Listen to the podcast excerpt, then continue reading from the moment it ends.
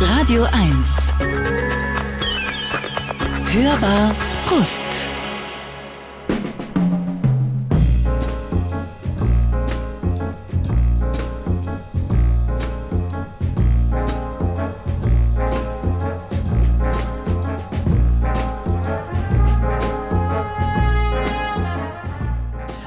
Etwa 30 Meter lasse ich mich mit geschlossenen Augen nur noch in die Tiefe sinken und konzentriere mich hundertprozentig auf diesen Druckausgleich, auf meine Geschwindigkeit. Ich spüre so, wie das Wasser an meinem Gesicht vorbeistreicht. Da merke ich, wie schnell ich bin.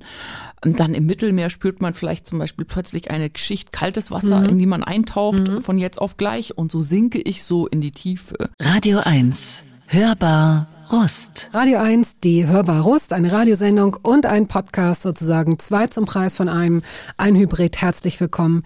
Ich freue mich sehr, dass Sie eingeschaltet haben oder das jetzt hier gerade streamen oder äh, runtergeladen haben, wie auch immer. Jede Woche sitzt hier eine außergewöhnliche Persönlichkeit, die sich die Mühe gemacht hat, acht Songs ähm, aus dem Leben herauszusuchen. Und wer das heute ist, erfahren Sie jetzt. Radio 1. Hörbar Rust. Manchmal braucht es Filme, um bestimmte Themen in die Öffentlichkeit zu schieben oder sogar ganz neue Welten zu öffnen.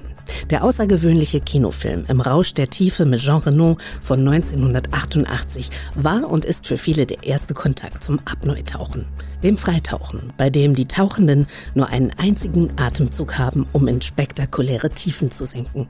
Mit diesem einen Atemzug taucht unser heutiger Gast 125 Meter tief und bleibt über sechs Minuten unter Wasser. Dabei fehlt ihr rein konstitutionell eigentlich ein Viertel ihres Lungenvolumens. Anna von Bötticher 1970 in München zur Welt gekommen, ist vielfache deutsche Rekordhalterin im Apnoe-Tauchen. Sie versinkt in Gletschern zwischen Eiskristallen, taucht mit einer Eisbären oder Krokodilen und flirtet mit Orcas. Der NDR widmet Anna von Bötticher eine eigene mehrteilige Doku-Reihe namens Water Woman und alles daran beeindruckt. Am beeindruckendsten aber ist vielleicht Annas Haltung, ihre Neugierde und der große Wunsch, andere Menschen zu inspirieren, noch viel, viel mehr in ihrem Leben zu entdecken.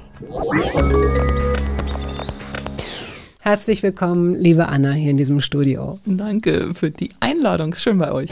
Es gibt vieles, ähm, worüber ich mit dir sprechen möchte und muss und sage gleich, wenn Sie als Hörerin oder als Hörer gar nicht so wasserbegeistert oder gar nicht so tauchbegeistert sind, ich bin's auch nicht. Ich bin's nicht. Und trotzdem ist es dir gelungen, ganz viel Neugierde und ganz viel Faszination zu wecken, auch für Themen, für die das Tauchen vielleicht nur so eine Art Metapher ist oder ein Platzhalter für irgendetwas anderes im Leben.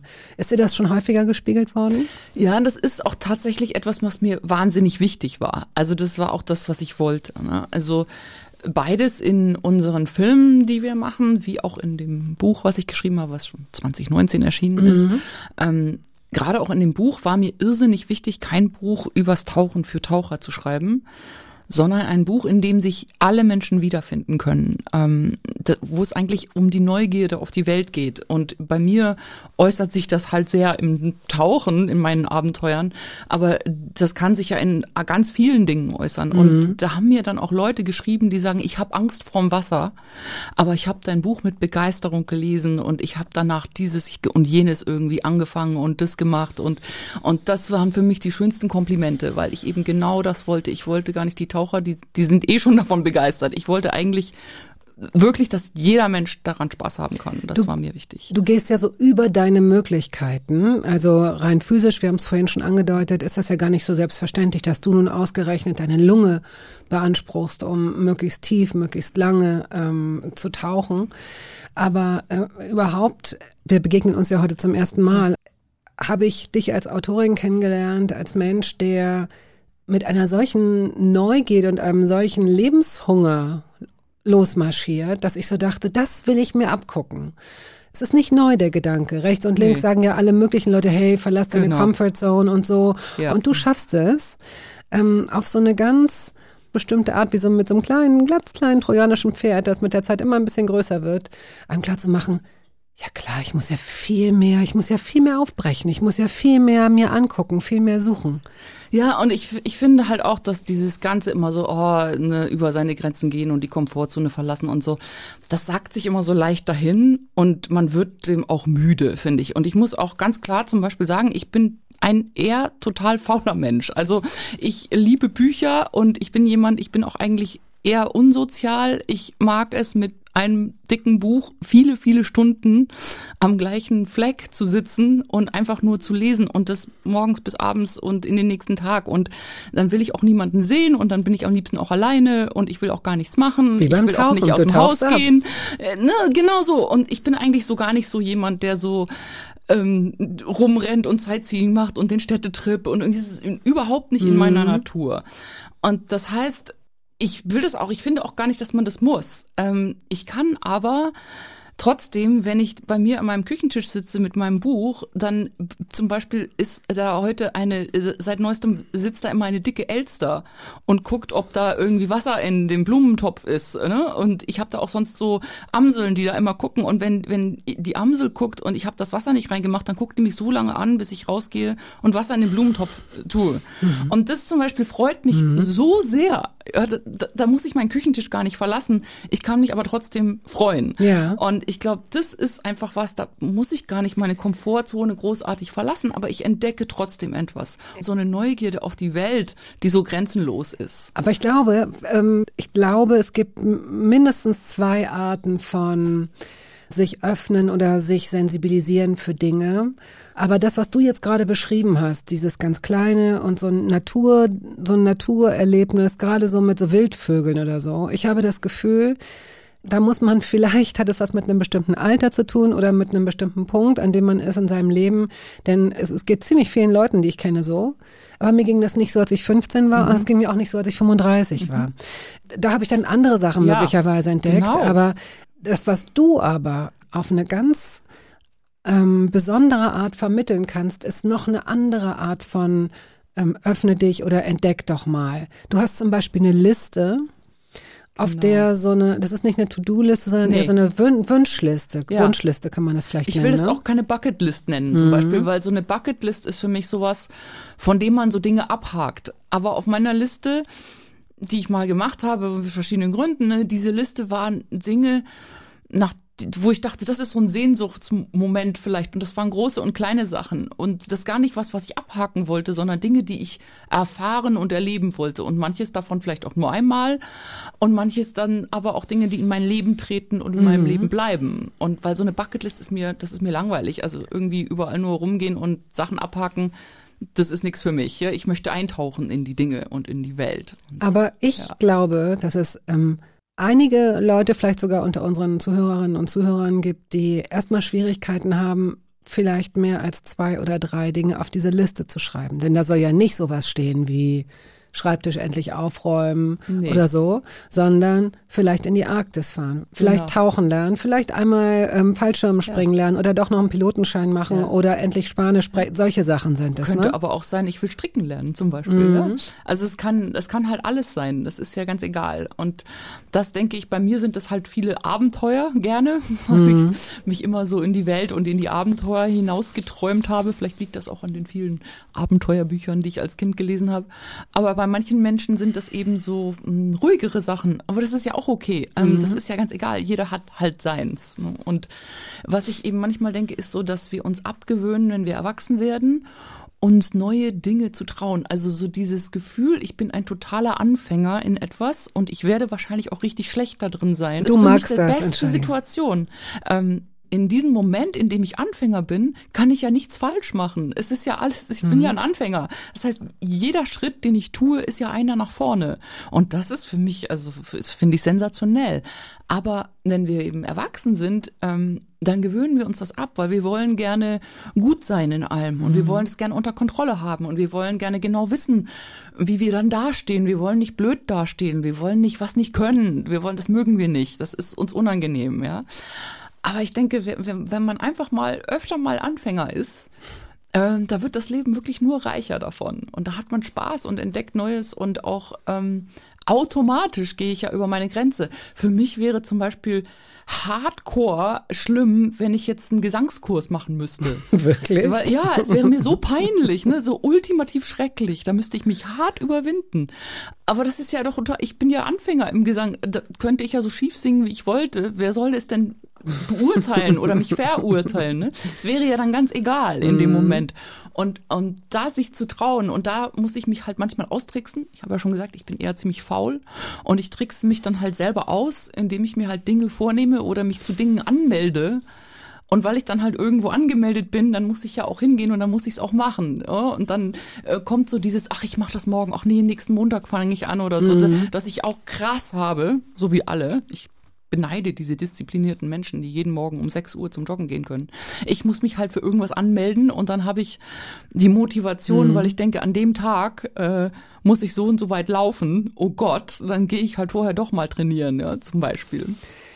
Der erste Song, den wir ähm, von deiner Liste hören, heißt Beautiful City von Ja. ähm, ähm, Brixton Boogie. Brixton Boogie. Mhm. Und das ist der, ähm, wie soll man sagen, Erkennungsmelodie-Soundtrack äh, zu Water Woman. Nee, es ist nicht der Soundtrack, es ist ein Song aus einer der Waterwoman-Folgen.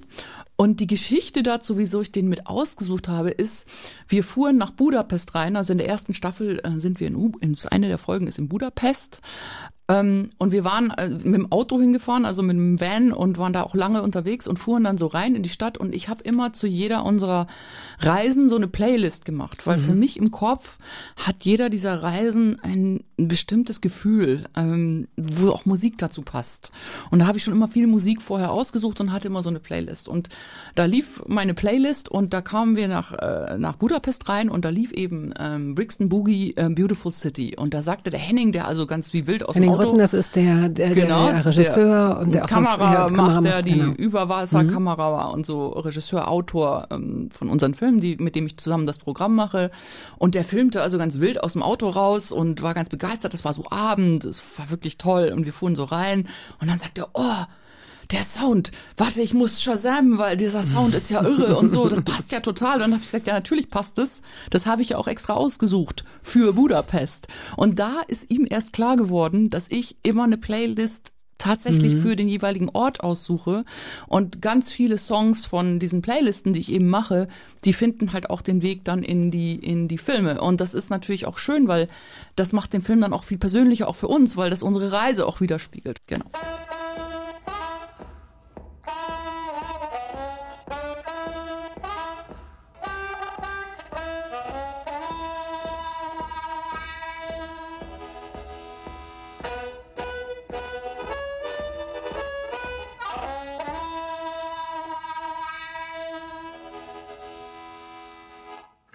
If you find love in a city, if you find love in a place, oh, you can see, you can see it's awful pretty. Anna von Bötticher ist heute hier zu Gast. Sie ist Autorin, sie ist deutsche Rekordhalterin im Apnoe-Tauchen. Spreche ich das richtig aus? Gibt es diese eine richtige Aussprache Apnoe? Ja, also in Deutschland sprechen es alle ein bisschen anders aus. Viele sagen Apnoe, ähm, ich sag Apnoe, weil es ist halt ein Wort aus dem Griechischen. Apnoe. Genau, und bedeutet so viel wie ohne Atem, ohne Luft.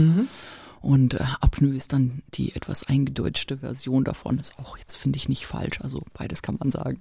Du bist oder warst auch Buchhändlerin. Machst du das noch? Nee, ähm, ich hatte einen Buchladen zusammen mit meiner Mutter, ähm, ohne das irgendwie gelernt zu haben.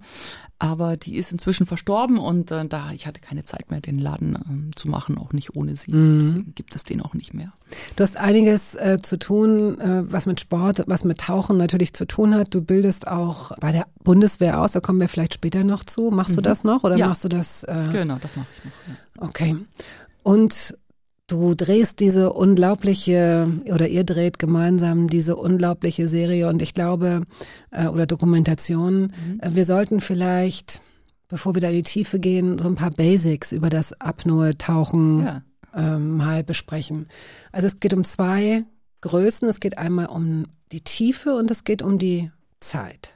Richtig? Tiefe, Zeit und Distanz. Also eigentlich sind wir, drei, also für uns ist es dreidimensional, ne? die Tiefe, die maximale Tiefe, die maximale Zeit oder die maximale Distanz. Was ist denn, was unterscheidet die Distanz ist von so der Tiefe? Ne? Also im Wettkampf haben wir eben ähm, die Disziplinen, die im Meer stattfinden oder im See, also draußen, wo es eben immer darum geht, wie tief man tauchen kann. Und dann haben wir aber eben auch die sogenannten Schwimmbaddisziplinen, ähm, wo es um Zeit und Strecke geht. Also das ist dann einfach äh, das sogenannte Zeittauchen. Das heißt, man hält so lange, wie man halt kann, die Luft an, wie so eine Wasserleiche. Mit dem Gesicht im Wasser schwimmt man auf der Oberfläche, liegt man so auf der Oberfläche und hält halt die Luft an. Ähm, wie man es als Kind vielleicht mal in der Badewanne probiert hat, unfassbar langweilig. Und ähm, dann gibt es eben auch das Streckentauchen, wie man das halt auch, ähm, derjenige, der schwimmen gelernt hat, hat das auch mal probiert. Wie, wie weit kann man eben in so einem Schwimmbad eben schwimmen? Und das geht eben mit Flossen und ohne Flossen und so, genau. Wie weit oder wie lange können ähm, untrainierte Menschen, Frauen meines Alters Mitte 50, Mhm. wie, was, gibt's da so einen Durchschnittswert, wenn ich jetzt die Luft anhalte? Ungefähr. Ja. Wie lange schaffe ich das? Das, das ist witzigerweise von Person zu Person extremst verschieden. Also so die, die Grundvoraussetzung, die Veranlagung dazu variiert von Mensch zu Mensch sehr stark. Also wenn ich zehn Leute nehme, die es noch nie vorher gemacht haben und ich mache mit denen so einen Ein-Tages-Workshop, das habe ich früher häufiger gemacht, ja, und bringe denen das so ein bisschen bei, an einem Tag habe ich mindestens einen dabei, der über vier Minuten macht. Oh. Genau, von zehn. Ne? So einer, einer macht mindestens über vier Am Minuten. Ende des Workshops. Am Ende des Tages, so in, innerhalb von einem Tag, ja. Und ähm, wo wir so zwei Stunden Theorie machen und dann sind wir vielleicht noch zwei Stunden im Wasser und da macht jemand vier Minuten. Und ähm, normal wirklich für jeden Menschen eigentlich, wenn ich jetzt eins zu eins jemanden begleiten könnte und ich hätte ein bisschen Zeit, dem vorher was zu erklären und dann haben wir auch Zeit im Wasser, kann jeder zwei Minuten und mehr als zwei Minuten machen. Dieses erste und zweite Anklopfen des Körpers, das Mhm. signalisiert, jetzt muss doch, doch, doch, doch wirklich jetzt, jetzt, stimmt nicht, ist Schau. Genau. Ja. Das ist eben der Trick, das halt zu verstehen. So, was bedeutet das eigentlich? Ne? So, was passiert jetzt mit mir? Und das ist eben Was so, passiert das, denn? Was genau. passiert? Ja, also was eben äh, äh, das, das Ding ist, dieses Gefühl, ich muss jetzt atmen, wird eben gar nicht durch die Menge Sauerstoff, die ich im Körper habe, ausgelöst, sondern durch die Menge Kohlendioxid, die mein Körper produziert hat, während ich eben die Luft anhalte. Das heißt, der, der, das Signal atmen zu sollen, der Befehl atmen zu sollen, kommt vom steigenden Kohlendioxidspiegel. Wenn wir verstoffwechseln den Sauerstoff, dabei entsteht Kohlendioxid. Und das sagt, okay, jetzt nächstes Mal atmen. Und in dem Moment, wo dieses Atembedürfnis kommt, bei manchen Leuten kommt es erst sehr spät. Die haben eine sehr hohe Toleranz für viel CO2. Bei manchen Leuten kommt es sehr früh. Bei mir zum Beispiel. Ich bin Anti-Apnoe-Taucher einfach. Ähm, Das heißt gar nicht geeignet Nee, eigentlich. eigentlich wirklich, also es ist eher schwierig für mich. Ne? So, ich habe diesen frühen Atemreiz, nennen wir das. Und ähm, in dem Moment habe ich aber noch ganz, ganz viel Sauerstoff.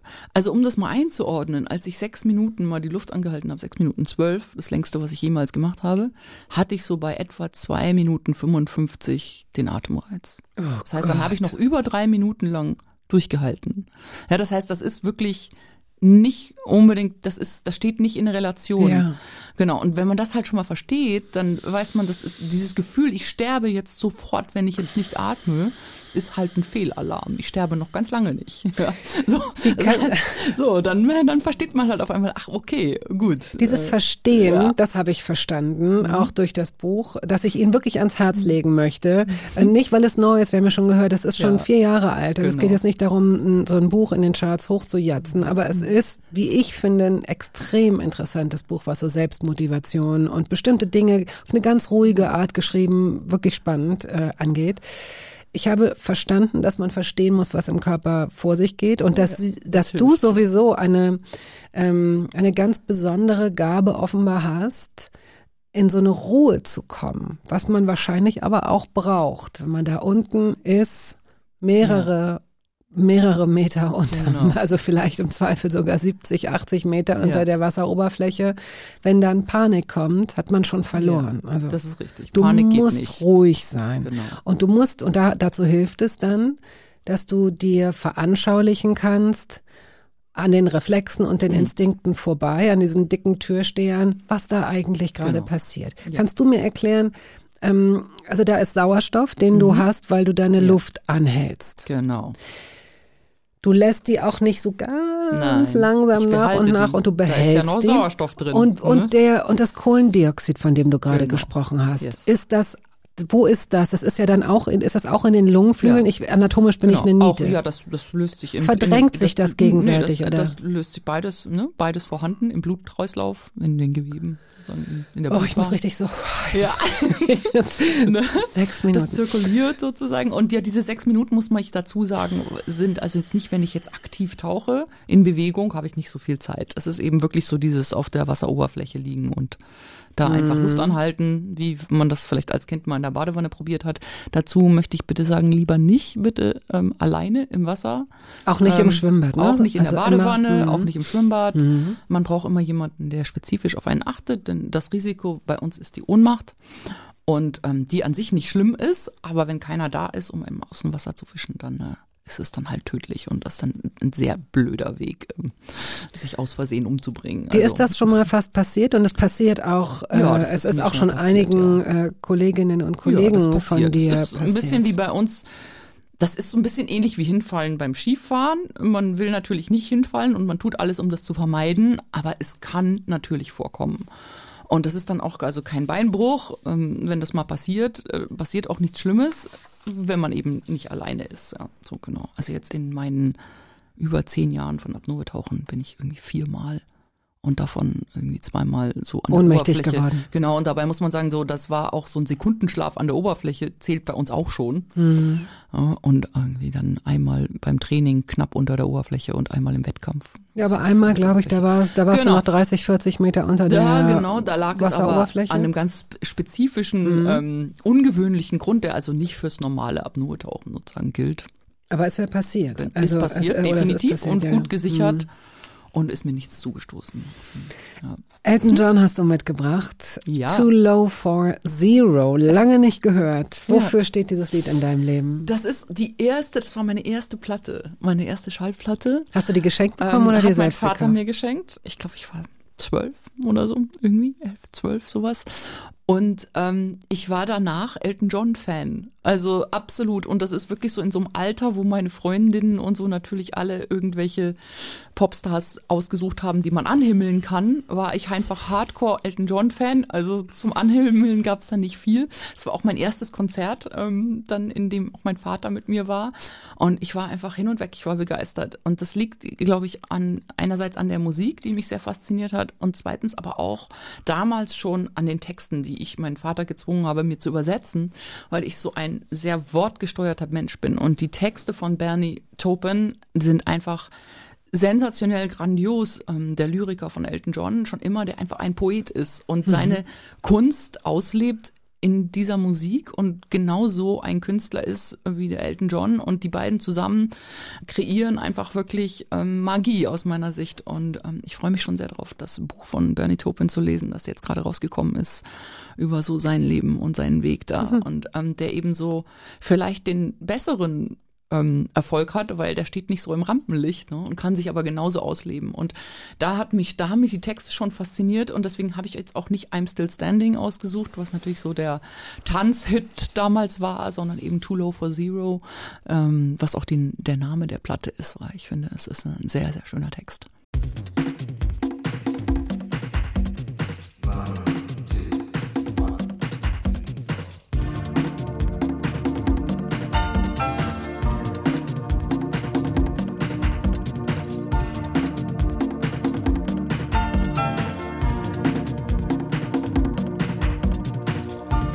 The wall.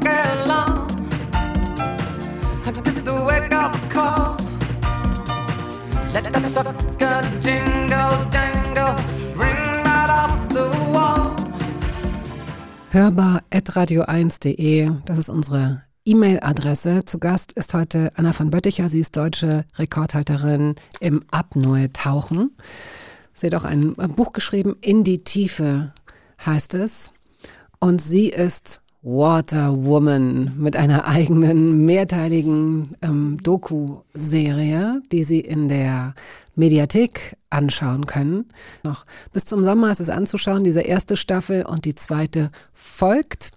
Sehr interessante vier Teile. Also da können Sie sich schon mal einstimmen. Und auch da muss ich nochmal sagen, ich bin eigentlich nicht so der Typ. Also ich bin nicht nur der Typ für nicht tauchen und nicht Wasser, sondern ich bin nicht mal der Typ für Dokus. Ich weiß, dass ich damit total aus der Art falle, weil die meisten Menschen sich irre gerne Dokus anschauen. Ja. Aus irgendwelchen Gründen, ähm, weiß ich auch nicht. Aber das hat mich das hat mich schon fasziniert. Es ist anders gedreht, es ist mhm. anders ähm, genau. kommt anders mit auch Absicht. rüber, mit anderen Texten, mit anderer Musik, ja. mit anderen ja. Bildern. Und ich ähm, habe mich dabei ertappt, dass ich dachte, gut, dass das jetzt läuft, weil in einem Jahr, spätestens in einem Jahr, würde ich bei vielen Sachen denken, das ist künstliche Intelligenz. Mhm. Und das fuckt mich ab, dass ich jetzt schon so denke, es ja, hasse schade, ich, ich finde es so scheiße. Ja, dass man das Gefühl hat, das wird jetzt alles gefaked oh. werden, ja. Und es ist so leicht, ja. ne? Also es ja, ist so, ich habe neulich auf genau. Instagram, ich mache manchmal so ein Daddelkram mit so Filtern, ne? da gibt es so ja die unmöglichsten und lustigsten Sachen. Ne? Wer damit anfängt, lacht erst mal zwei Tage nur genau. über sich selbst, wie er aussieht, mit so aufgespritzten Lippen und hin und her. Und da manchmal so ein Feedback zu bekommen, mhm. zeigt, und diese Filter sind ja, ja sehr einfach, ne? Da ruckelt noch was und ja. dann fährt man mit der Hand durchs Bild und dann schon äh, fällt man ja. aus diesem Filter raus. Aber die Reaktion der Menschen, vieler Menschen, die sagen, was ist denn mit dir passiert? Was ist denn mit deinem Gesicht? Mhm. Und das gibt mir einen Vorgeschmack mhm. darauf. Ja, es wird nicht so schön werden. Wie einfach das sein wird, Bilder zu fälschen und Menschen zu finden, die es glauben. Ja.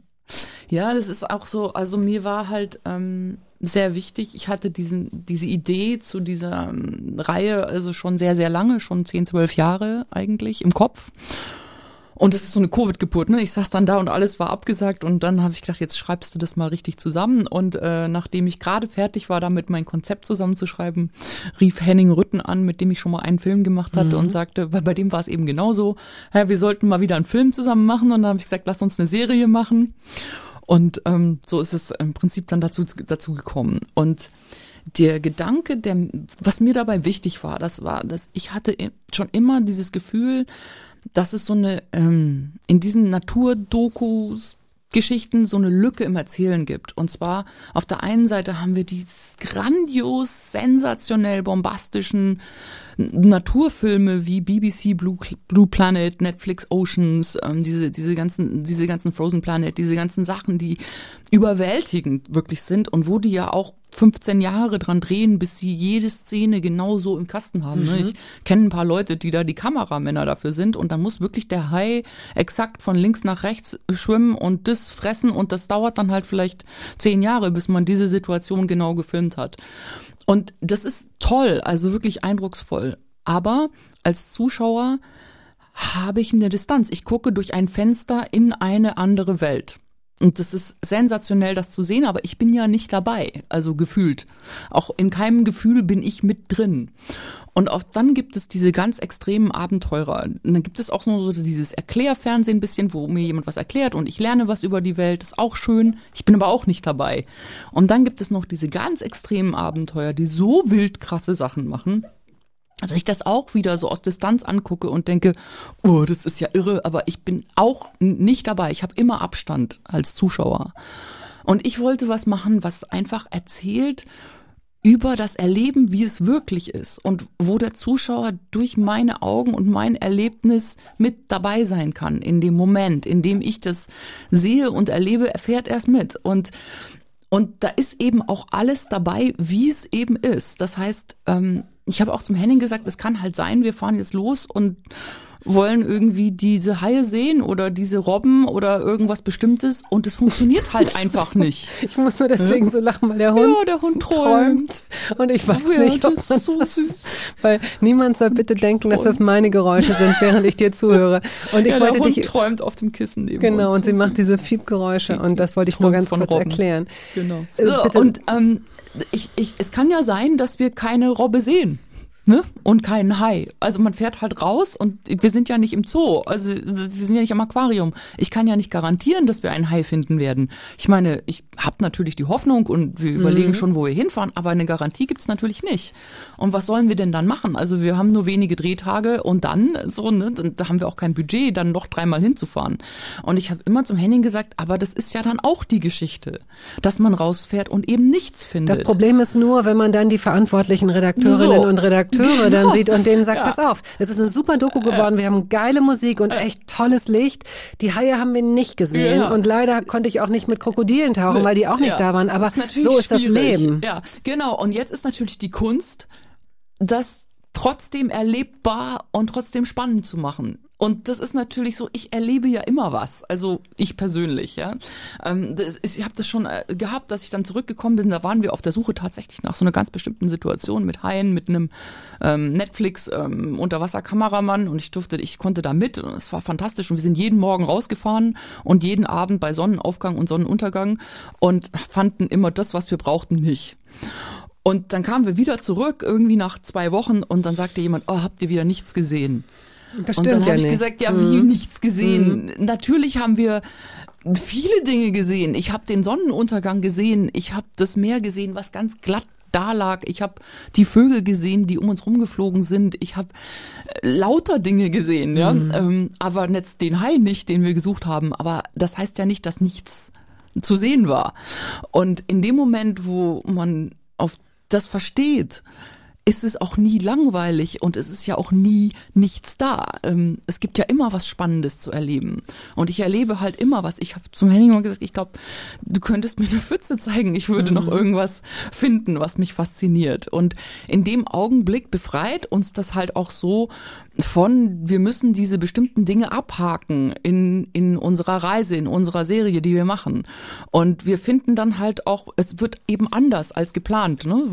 Das kann ich, das kann ich und das bestätigen. funktioniert. Also die Sachen, die ich gesehen habe, sind weiß Gott nicht nichts. Und ihr habt ja, Ja. dann auch das Glück gehabt, wirklich die Abenteuer ja, auch. Also haben ich auch meine, tolle Sachen erlebt, ja, ich so wollte gerade nicht, sagen, ne? du musst auf jeden Ja. Fall kommst du hier nicht raus, ohne mir zu sagen, wie es ist, mit einer Eisbärin zu tauchen. Oh, Okay. äh, oder in in, so einer Doku, aber ja. Mhm. in so einer Clique, ja, aber du hast einfach so Erlebt, viele Sachen schon genau. erlebt oder mit, mit, mit in so einer Clique von Rochen, von so, krass. äh, also, Mhm. ähm, oder, oder eben das mit den Krokodilen. Das Absolut. ist ja dann schon auch, das war ja in einer der, ähm, ja, das ist in der Mexiko-Folge. Genau, der Genau, Mexiko-Folge. Ja, grandios.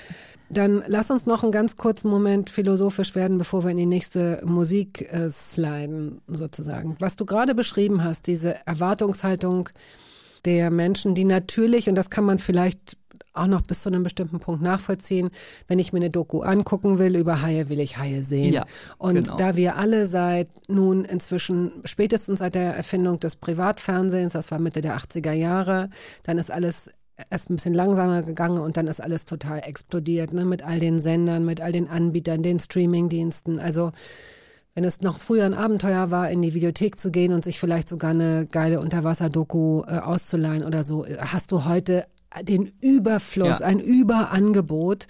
Und das macht es natürlich auch nicht nur für uns als Betrachterinnen und Betrachter, sondern vielleicht auch als Menschen, die bestimmte, die ihre eigenen hm, Wünsche und Werte danach ausrichten. Wir sind nicht geduldig. Wir wollen auch in unserem Leben unabhängig von Dokus, die wir uns angucken, die Dinge müssen immer gleich sofort kommen. Ich bestelle was und am Genau. Nachmittag, wenn ich das möchte, ist es da spätestens am nächsten Morgen. Und wenn es nicht da ist, kann ich mich beschweren, so in etwa. Also diese Unmittelbarkeit hat sich ja eingeschlichen in unser Leben.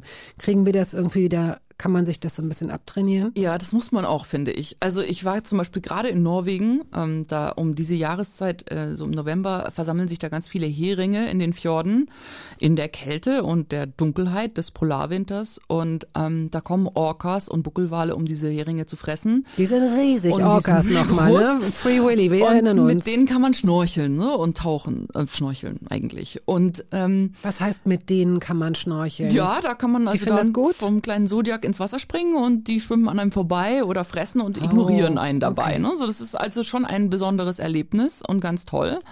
Und das kann man buchen und das kostet relativ viel Geld, weil es natürlich ziemlich aufwendig ist. Und das ist so ein Highlight. Und man sieht natürlich, wenn man jetzt im Social Media guckt, überall, wie die Leute mit diesen Orcas dann und was die da sehen unter Wasser. Überall sind Orcas und so. Und jetzt kommt man dahin und hatte ich eben gerade diese Situation, waren wir da eben unterwegs.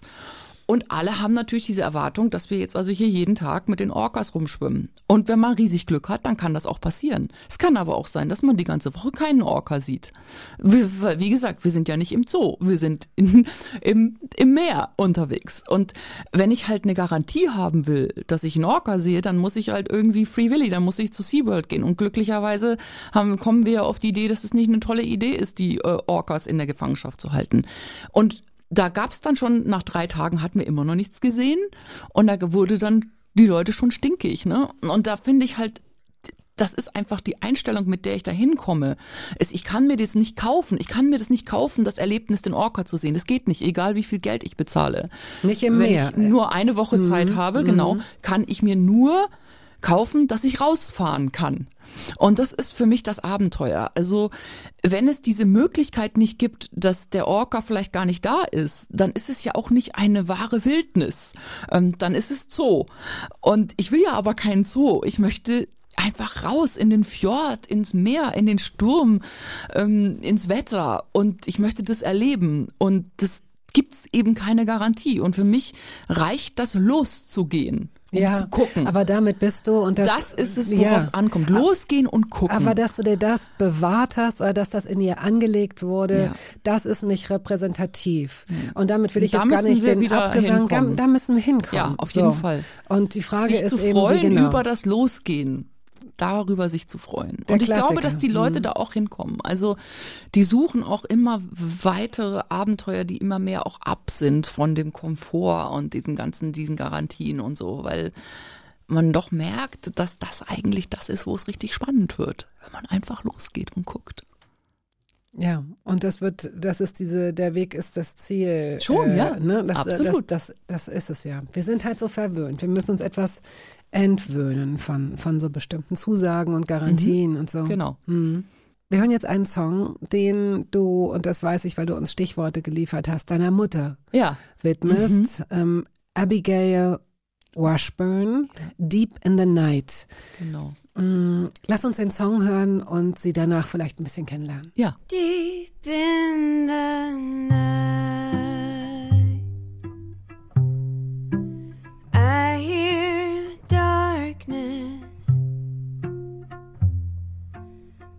comes to the body, resting its own.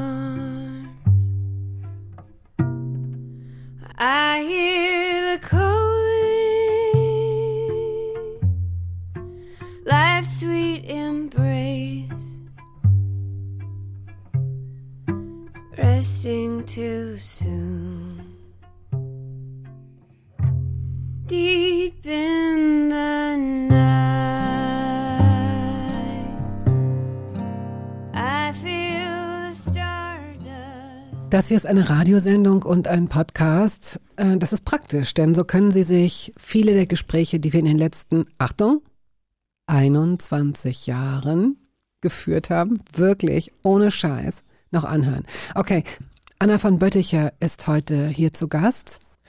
Sie ist äh, deutsche Rekordhalterin im Apnoe-Tauchen. Sie ist aber auch Tja, ein gutes Vorbild, eine Aufbrecherin, eine Abenteurerin.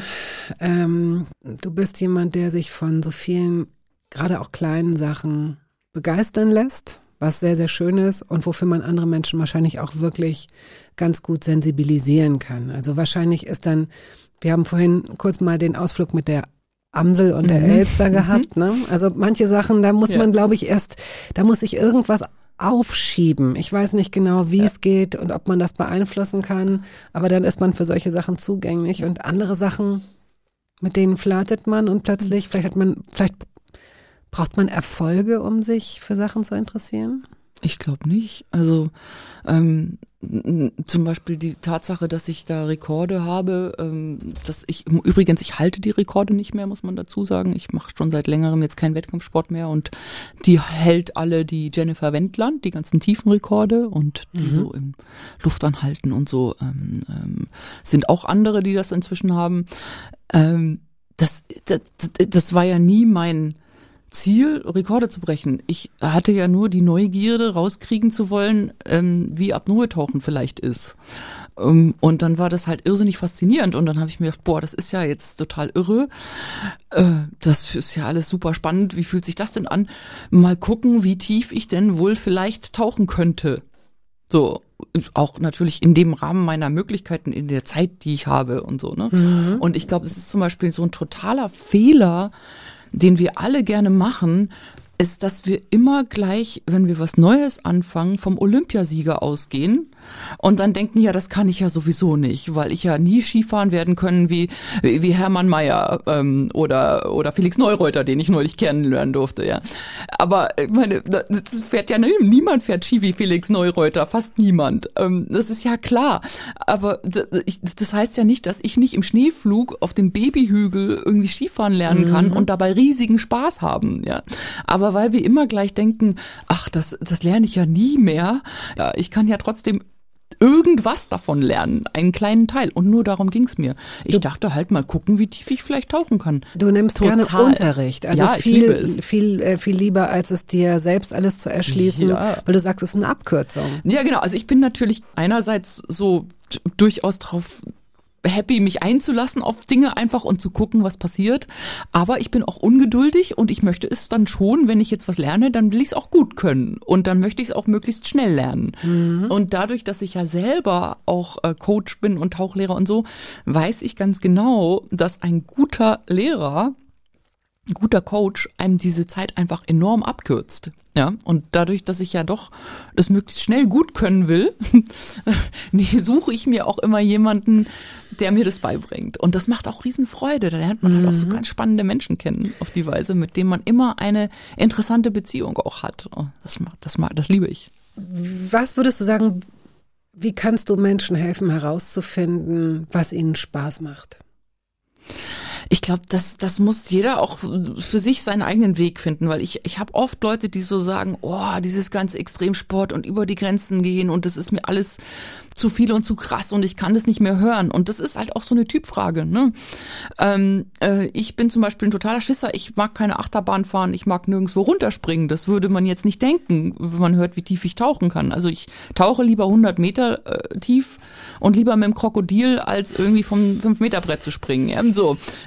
So- ist es eben. Also so jeder hat so seine eigenen Hindernisse auch. Stimmt, äh, Fahrrad, äh, Fahrradfahren, als ich vorhin Total, sagte, wie bist ja, du hier? Und genau. du sagst, nee, Ja, mit dem Fahrrad fahre ich nicht in Fahrradfahren Berlin, da in habe ich zu viel Berlin. Schiss. Und ich Total denke, lebensgefährlich. Ei, was habe ich Hallo, für Bilder von dir gesehen? Unter, was gibt's da für Unfälle? Naja, ja. Ja, ich mag es halt zum Beispiel nicht so gerne, wenn ich nicht zu einem gewissen Maß irgendwie so meine eigene Sicherheit in der Hand habe.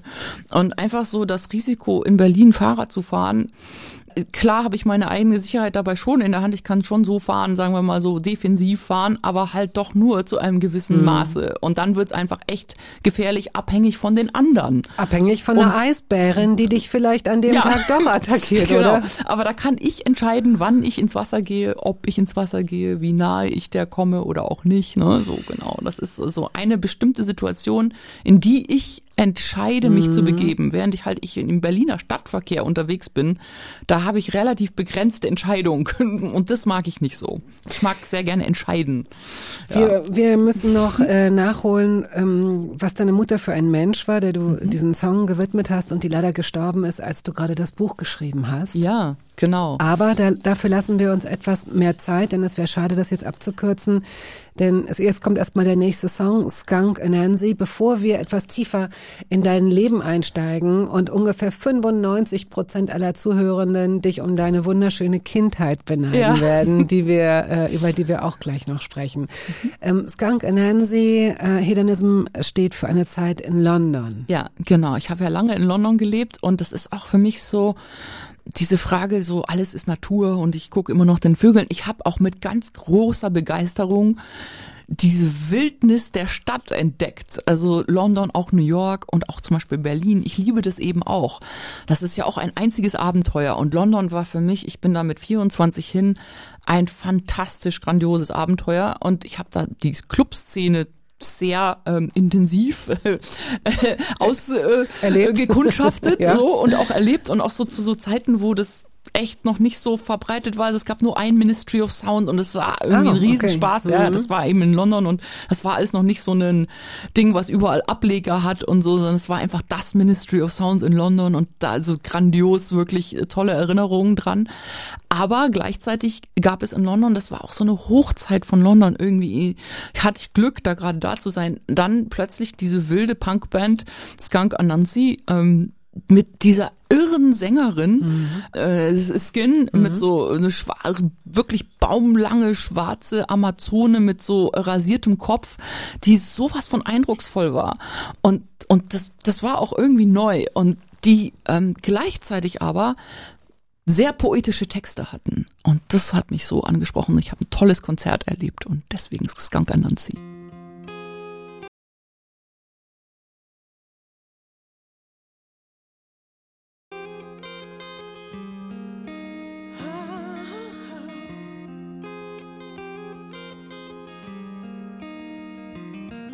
Feeling happy now. I see you feel pain it seems. I what you're doing now. I wonder if you think of me at all. Radio 1. Hörbar Brust.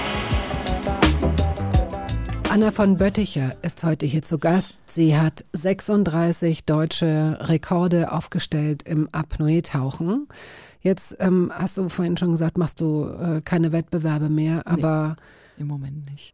das Apnoe-Tauchen ist ja im Gegensatz zu vielen Sportarten, wenn ich das richtig verstehe, relativ altersunabhängig, ne? Ja, sehr. Also das ist wirklich, naja, es ist jetzt auch so ein Sport, wo die Grenzen noch nicht ausgereizt sind, muss man dazu sagen. ne? Also nicht so wie beim Schwimmen, wenn du nicht so groß bist wie Michael Phelps und große Hände hast, dann wirst du nichts reißen. Also das ist einfach so. Und Das ist bei uns noch nicht so.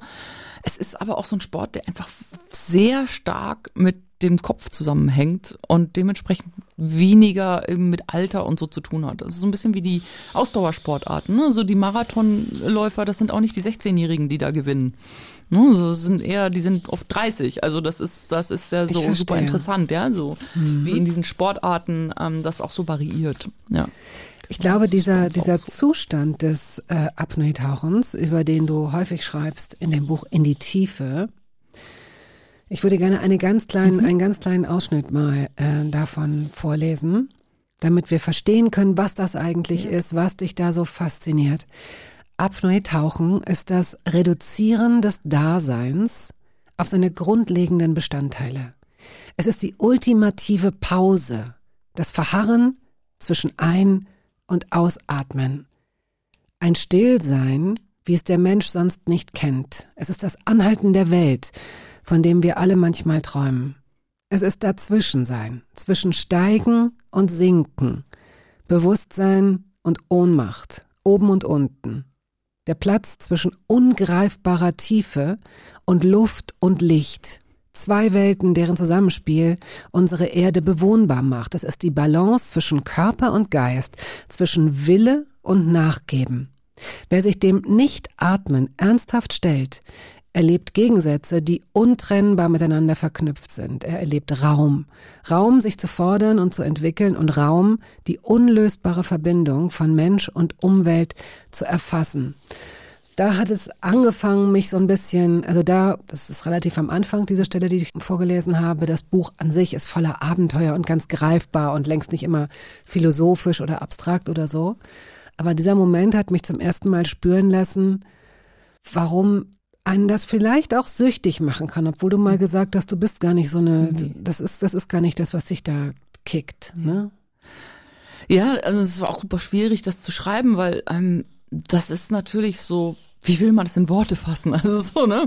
Ähm, und das ist dann so eine Balance, die ich da auch gefunden finden musste, zwischen ähm, poetisch ähm, auch zu sein, weil das das besser erfasst ähm, als so das praktische Erklären. Und natürlich gehört so beides zusammen.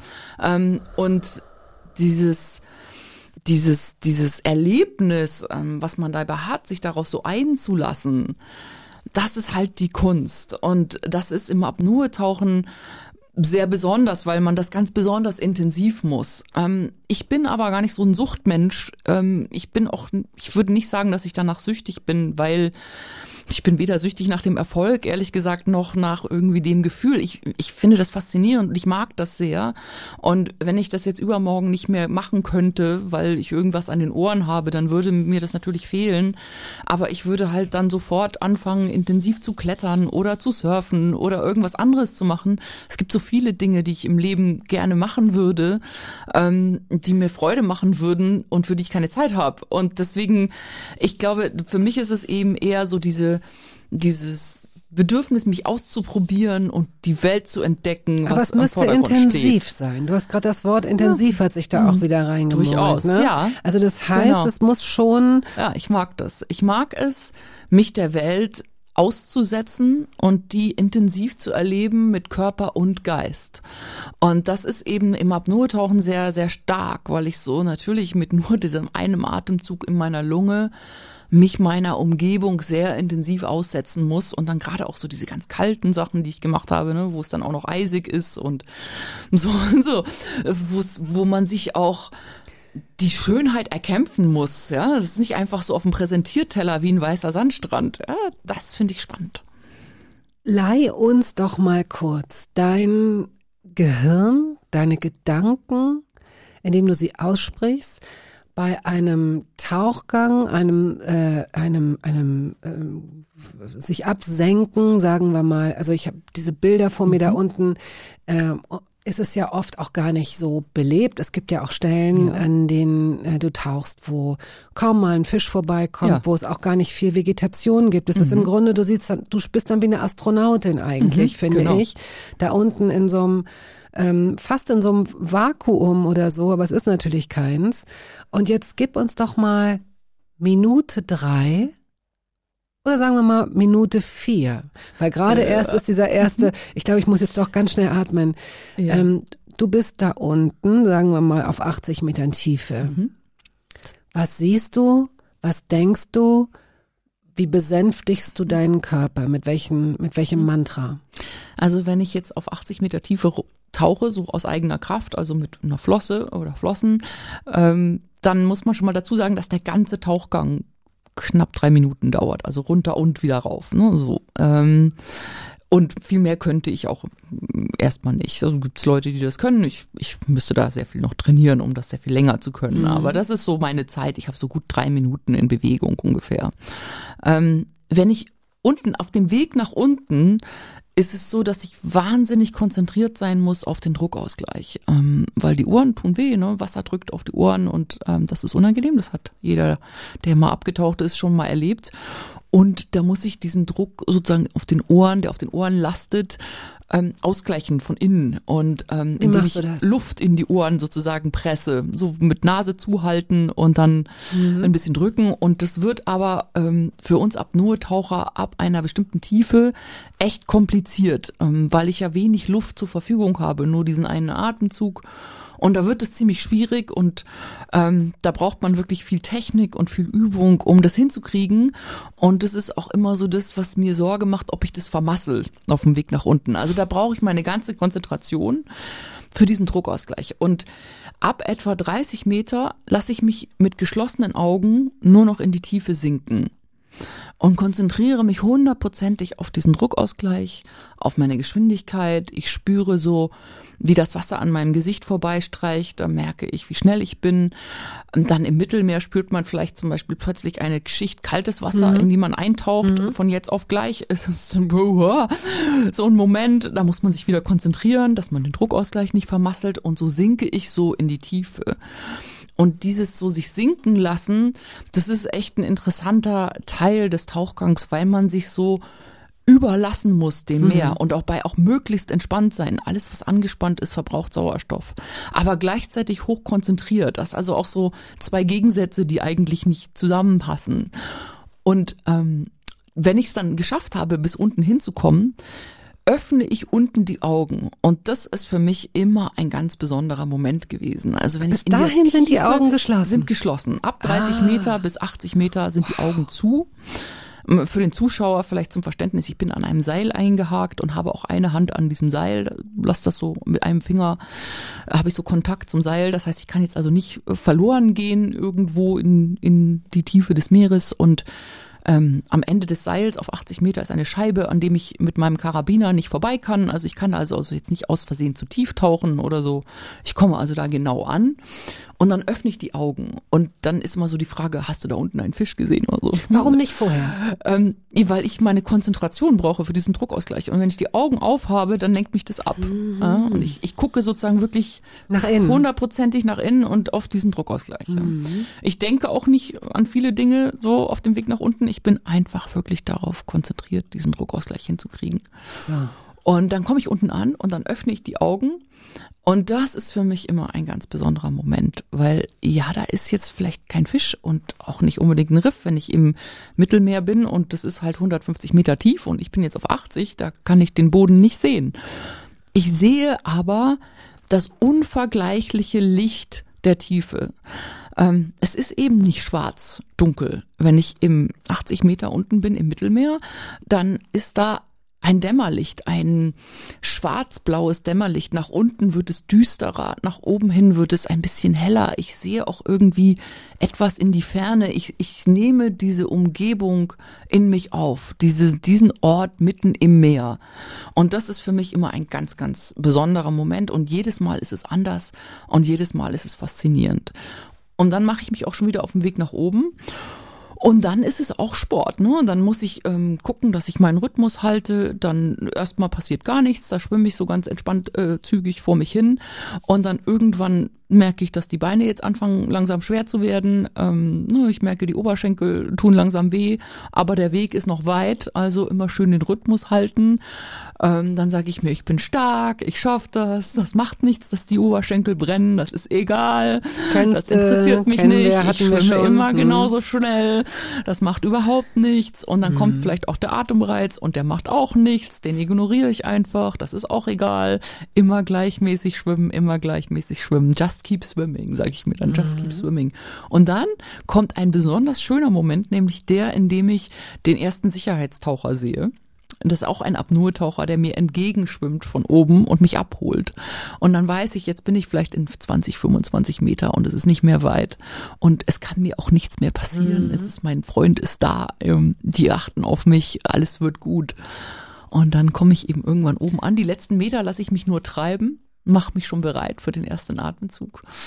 Und dann Luft und Licht und wieder atmen. Ja, so läuft das ab. Wie interessant. Ich habe ich hab gelernt, dass wenn Menschen, bevor sie auftauchen, ohnmächtig werden, auch das haben wir vorher mal ganz kurz besprochen, Ja. das kann passieren, Kann passieren, ja. dass in dem Moment, wo sie dann aber an die, äh, an die Wasseroberfläche kommen, es ein, ist eine, äh, es gibt natürlich auch einen Begriff dafür, dass sie nicht gleich atmen können. Sie müssen Nee, ange, genau. angepustet Ja. werden sozusagen. Kann, kannst du das noch mal kurz in zwei Sätzen erklären? Ja, also das Besondere beim Apnoe-Tauchen ist, wenn wir da ohnmächtig werden, dann ähm, ist es sehr ungewöhnlich, Wasser in der Lunge zu haben, weil unser Unterbewusstsein weiß, dass wir die Luft anhalten und diese Ohnmacht ist wie so eine Art Notaus, auch des Körpers. Alle Muskelaktivität wird eingestellt und der letzte Sauerstoff wird noch gespart. Und Gleichzeitig versteht mein Gehirn aber sehr wohl, dass wir unter Wasser sind und dass jetzt Einatmen schlecht wäre. Und deswegen haben wir einen sogenannten Stimmritzenkrampf. Das heißt, ähm, es wird der Zugang zur Lunge wird verschlossen. Ähm, selbst in der Ohnmacht wird also nicht eingeatmet. Und das ist aber dann so, wenn man wieder an der Oberfläche ist, denkt mein Gehirn immer noch, dass ich tauche. Und ähm, deswegen müssten wir die Leute, die ohnmächtig sind, erstmal aufwecken und denen suggerieren, du tauchst nicht mehr, du bist wieder oben, hier ist wieder Luft, du kannst wieder atmen. Und deswegen pusten wir den Leuten kräftig über die Atemwege. Das sind Rezeptoren, die eben dann wahrnehmen, dass Luft vorbeistreicht und dann ähm, weiß das Gehirn, ah, ach so, ist wieder Luft, wir tauchen nicht mehr, okay. Und dann äh, atmen die Leute Oh. wieder. Ja, ist ganz spannend. Und man dann high?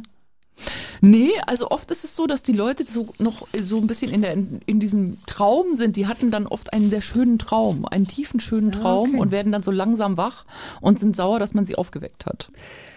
Kaleida hast du mitgebracht. Echo Saw You.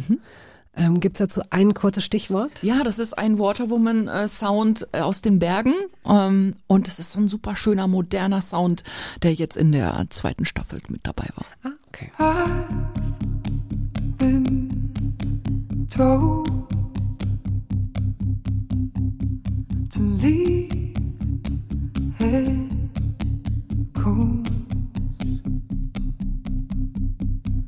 lose what's old, and deal Mein heutiger Gast, Anna von Bötticher, kam 1970 in München zur Welt. Du bist in Icking aufgewachsen. Das Ja. ist zwischen München und Garmisch. Hast drei jüngere Brüder Mhm. und hattest das Glück, dass in eurem Garten so ein kleiner Pool war.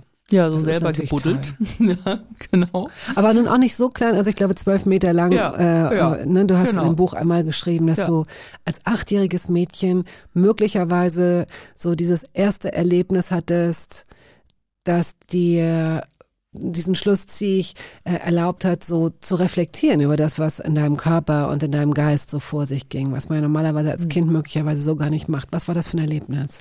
Ja, ich habe halt da schon versucht, wie weit ich da unter Wasser hin und her schwimmen kann, wie man das halt als Kind so macht. Ne?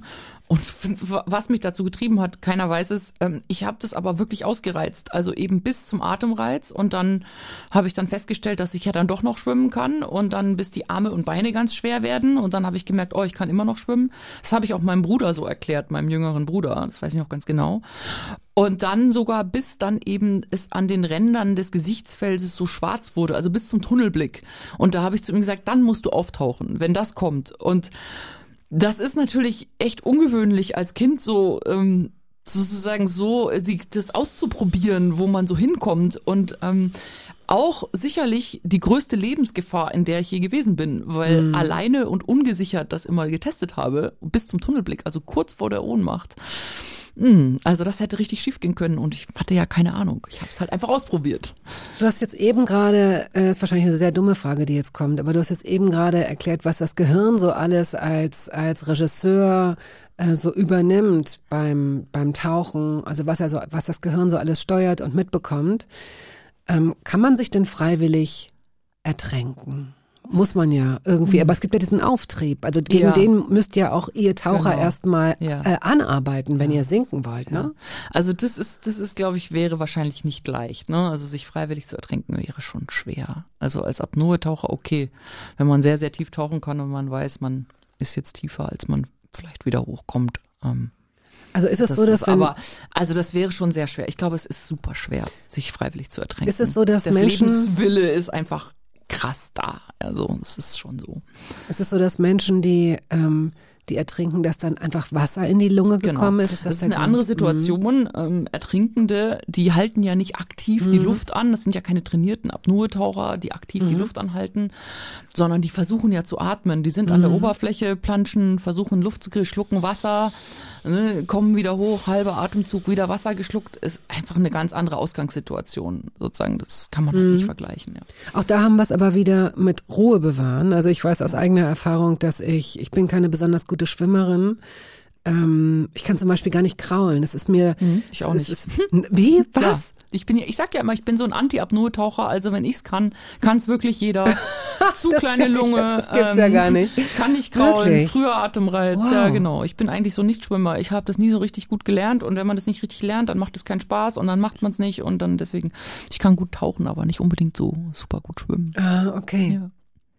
Ähm, Die Erfahrung, die ich da gemacht habe, ein, ein, äh, ich bin zweimal fast ertrunken. Das war gar nicht so dramatisch. Es waren auch keine gefährlichen Spots oder so, aber es war halt eine Unterströmung. Ja.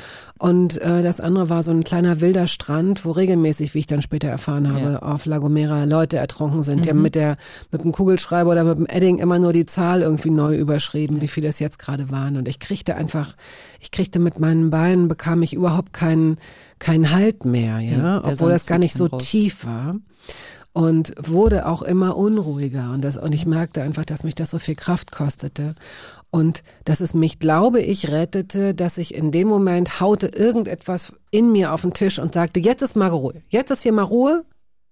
Psst, du gehst jetzt, du du versuch's jetzt mal auf derselben Höhe, auf eine andere so. Also es gab, Mhm. es gab, mein Kopf hat dann irgendwie so gesagt, oh, ne, diese Ruhe hat mich, glaube ich, da, davor, vielleicht davor gerettet, äh, zu ertrinken, dass man sich sagt, gut, ähm, jetzt, jetzt nicht bloß keine Panik, sondern vielleicht eine andere Stelle suchen. Das Ja. wäre wahrscheinlich auch das, was du dir selbst sagst, ne? Was, was, was, welche Kommandos gibst du dir in solchen panischen Momenten? Also ich ähm, habe halt gelernt, natürlich über jetzt drei Jahrzehnte von, über drei Jahrzehnten von Tauchen, auch ziemlich extrem getaucht mit Geräten, Tauchgeräten, Ja. viel gefährlicheren Sachen tatsächlich. Ähm, ich kann mir keine Panik unter Wasser erlauben und ich habe einfach gelernt, ähm, ich hebe mir die Angst für später auf, so erkläre ich das immer. Also in dem Moment, wo da was schief geht, ähm, bin ich in der Lage zu sagen, oh, das ist jetzt aber wirklich schlecht. Ich registriere durchaus, dass das jetzt kein guter Moment ist und beschäftige mich dann aber nicht mit der Angst, die ich auch durchaus spüre. Ne? Mein Puls geht auch hoch und so, aber ich beschäftige mich damit nicht. Das ist egal. Ich beschäftige mich sofort innerlich mit, was ist jetzt die Lösung meines Problems? Und ich erlaube meiner Angst und meinem Instinkt, der sagt, oh, du musst hier jetzt schnell weg oder so oder so äh, handeln, nicht die Kontrolle zu übernehmen und das Handeln zu bestimmen. Ich bestimme aktiv, wie ich jetzt handle. Und das ist vielleicht auch ganz langsam im, im Gegensatz zu allem in mir, was möglichst schnell will. Also ähm, ich, ich entscheide, wie ich handeln will und ich bestimme, wie ich handeln werde. Und ich erlaube mir eben nicht, ähm, da diese Kontrolle oder dieses Steuer abzugeben. Und ähm, das ist so der Clou dabei, ähm, was man dann können muss. Und das muss man auch über sich wissen, dass man das kann. Sonst kann man sich in die Situationen, in die ich mich teilweise begebe, auch nicht begeben. Ne? Weil eine Panik wäre da äh, hundertprozentig tödlich. Und das muss ich vorher schon über mich wissen, dass ich in der Lage bin, ähm, die Ruhe zu bewahren. Ja. Genau. Mhm. Und das muss auch gut sein, wenn man sich einmal mental sozusagen retten konnte. Mhm. Ja, natürlich. Dann hat man eine, eine Ja. gewisse Sicherheit. Also das, das kennen wir ja aus anderen Situationen auch. Ne? Das Ja. Genau. muss nicht das Ertrinken sein oder das Schwimmen. Äh, wenn man es plötzlich schafft, dass der eigene Wille Mhm. über den Instinkt springt oder über den Reflex oder wie auch immer. Mhm. Deine Eltern haben so viel richtig gemacht. Da hat man so den Eindruck, wenn ich, Ja. wenn ich lese, wie ihr als Kinder neugierig gemacht wurdet auf Ja. die Welt. Da waren also so wirklich das Wort Abenteuer und Anregungen. Total. Ähm, beschreib das mal mit deinen eigenen Worten. Ja, das war einfach so, dass, dass ähm, wir hatten so einen ganz wilden Garten, so einen überwucherten wilden Garten, wo irgendwie wir schon immer Hütten gebaut haben und mein Vater auch mit uns immer so Abenteuergeschichten gespielt hat. Also der hat uns auch so selber so Geschichten erzählt, die immer weiter erzählt hat und die natürlich dann immer dazu führten, dass wir das dann im Garten sozusagen nachgespielt haben mit, mit eben äh, Hütten und Abenteuern und äh, Erlebnissen und äh, wir hatten eine Krähe, die aus dem Nest gefallen war. Wir hatten einen Eichelheer, der aus dem Nest gefallen war. Mein Vater hat eine Schleiereule aufgezogen. Ähm, also so alles mögliche Getier und Geviech und manche sind dann auch tragische Tode gestorben und wurden im Garten beerdigt und es gab einfach immer so viel zu erleben und zu entdecken und ich muss sagen, ich glaube, in meiner ganzen Kindheit waren wir einmal in so einem in so einem Hotel mit so Buffet und so all-inclusive. Also das, das war, und da waren auch ganz viele Kinder dabei und es war sehr lustig, aber ansonsten war das immer eher so irgendwelche Häuser, wo wir noch nicht wussten, wie man hinkommt und irgendwie so. Also es war Improvisiert. ja, Mhm. genau. Es war viel improvisiert. Es waren auch gar keine ganz großen, artigen Dinge. Es war halt eh- auch egal wo, mit jedem Stöckchen und jedem Baum konnte man irgendwie was entdecken und was erleben. Und wir sind ins Moor gegangen und haben da Moosbeeren gesammelt und was ich mir da für wilde Sachen vorgestellt habe, was hier alles für Monster und Singe im Moor leben und da kam ein Nebel dann auf und so, ne, wie mystisch und wie märchenhaft das so ein kleines Moor bei uns ganz in der Nähe war. Also das, das ist einfach so ein Glück gewesen, auch da so draußen aufzuwachsen. Und es hat wahnsinnig viel geschneit irgendwie. Ich habe immer so eine Erinnerung an ganz viel Schnee in meiner Kindheit und habe mich manchmal gefragt, ob ich mir das eingebildet habe. Aber es gibt so alte Fotos, wo wirklich also der ganze Garten so versunken ist im Tiefschnee. Und ich glaube, daher kommt auch so meine Faszination und Liebe zum Winter und zum Schnee, weil ich das als Kind schon immer so als so märchenhaft und besonders erlebt habe. Und wir da so viel Spaß hatten im Schnee. Deine Mutter hat aber auch beispielsweise auch das äh, davon erzählt, so es gab mal so ein, so ein Schneepicknick oder so. das Total, ihr, ne? genau. Also, die hat dann hinterm Haus, wo die Sonne hinschien, hat die dann gesagt, so, wir machen jetzt ähm, ähm, äh, Schneepicknick mit Skiwasser. Skiwasser war einfach äh, der Saft heiß gemacht. Das war dann das Skiwasser, Ja. so wie bei Après-Ski. Und dann haben wir da im Schnee gesessen und eben draußen im Schnee gegessen. Ja, so, solche Sachen hat die also ständig gemacht. Und ähm, dann gibt's so Fotos, wo meine, mein jüngster und mittlerer Bruder mit dem Labrador zusammen im tiefen Schnee einen Schlitten äh, ziehen und äh, sie spielen eben gerade Amundsen auf dem Weg zum Nordpol und du siehst richtig, wie die so arbeiten mit rotem Kopf. Ja, Ganz ernsthaft so, ganz ne? ernsthaft, Ja. knallroter Kopf, Ja. der Hund noch daneben und du siehst so richtig, wie die das so in echt erleben in dem Mhm. Moment. Ja, und da hat meine Mutter diese Fotos gemacht und du merkst einfach, die sind so richtig dabei. Und ich glaube, wenn man das als Kind so im Spiel so ernsthaft erlebt, ja, dann trägt man das als Erwachsener in sich. Ähm, diese Fähigkeit so, so, das so wahrzunehmen und so, so, so auch zu spüren. Ähm, Also- das geht einem nie verloren. Es wirkt auf jeden Fall so, als wäre, also als wäre da so die Fantasie auf jeden Fall äh, äh, gestärkt worden Mhm. Total. und auch und und du wirkst auf mich, obwohl du ja sagst, es gibt ja ganz andere Punkte und sehr einfache Punkte auch, aber angstfrei im Sinne des ähm, dessen ähm, des, des Unbekannten. Im Gegenteil, das Unbekannte zieht dich ja Mhm. Ja, eher an. Also so. ich würde jetzt sagen, dass die meisten Menschen, ob sie es sich nun vergegenwärtigen oder nicht, ähm, wir alle oder die meisten von uns haben Angst vor dem Unbekannten. Ne? Deswegen äh, bleiben wir in unseren kleinen Kreisen, in Mhm. unseren Bubbles oder lehnen bestimmte Dinge ab oder wie auch immer. Und irgendwie, es mag eine Typfrage sein, ich weiß es nicht, wenn du auf deine Brüder guckst, siehst Mhm. du da vielleicht bestimmte Parallelen, denn dann würde man sagen, okay, da ist das, was eure Eltern in euch gesehen und gesät haben, Ja. total aufgegangen. Total. Doch, das ist wirklich so. Also bei uns allen Vieren. Und mein Bruder jetzt auch wieder mit seinen Kindern, meine beiden Brüder mit ihren Kindern machen das genauso. Und das merkt man auch sofort. Also viele Geschichten, also es, geht, es kann nicht jeder so einen wilden Garten haben. Es kann nicht jeder irgendwie mit vielen nicht. Geschwistern Wie aufwachsen, gesagt. aber es sind dann die Geschichten, die man erzählt oder Natürlich. vorgelesen bekommt. Was fällt dir noch ein? Klar, die Vögel auf dem Balkon, ne, das, das reicht halt auch schon. Also so, wir haben immer die Vögel im Garten beobachtet. Ich beobachte die Vögel auf meinem Balkon heutzutage. Ja. Ähm, und, und da braucht man, man braucht tatsächlich nicht viel, ähm, um das, um hinzugucken. Man muss nur hingucken, die Spatzen, die in der Pfütze baden. Ähm, da, es gibt überall was zu entdecken und überall was zu sehen. Und das kann man den Kindern mitgeben. Da muss man, da muss man also es, es braucht keine grandiosen Reisen und keine grandiosen Gärten. Man kann in jedem Park was entdecken. Überall krabbelt eine Ameise. Überall ich, ich finde, es ist so spannend, ja, so wie man da ähm, das Aufwachsen der Kinder mit Fantasie beflügeln kann, wenn man es möchte. Und Begeisterung wecken Ja. kann, genau. Du hast selbst ein Patenkind und diesem Patenkind wird jetzt ein Song gewidmet. Ich überlege gerade, welch. Ach, von Ideal. Wie, äh, wie lustig, dass du Ideal. Genau, das ist meine kleine Nichte, auch mein Patenkind und die ist vier, die Nola.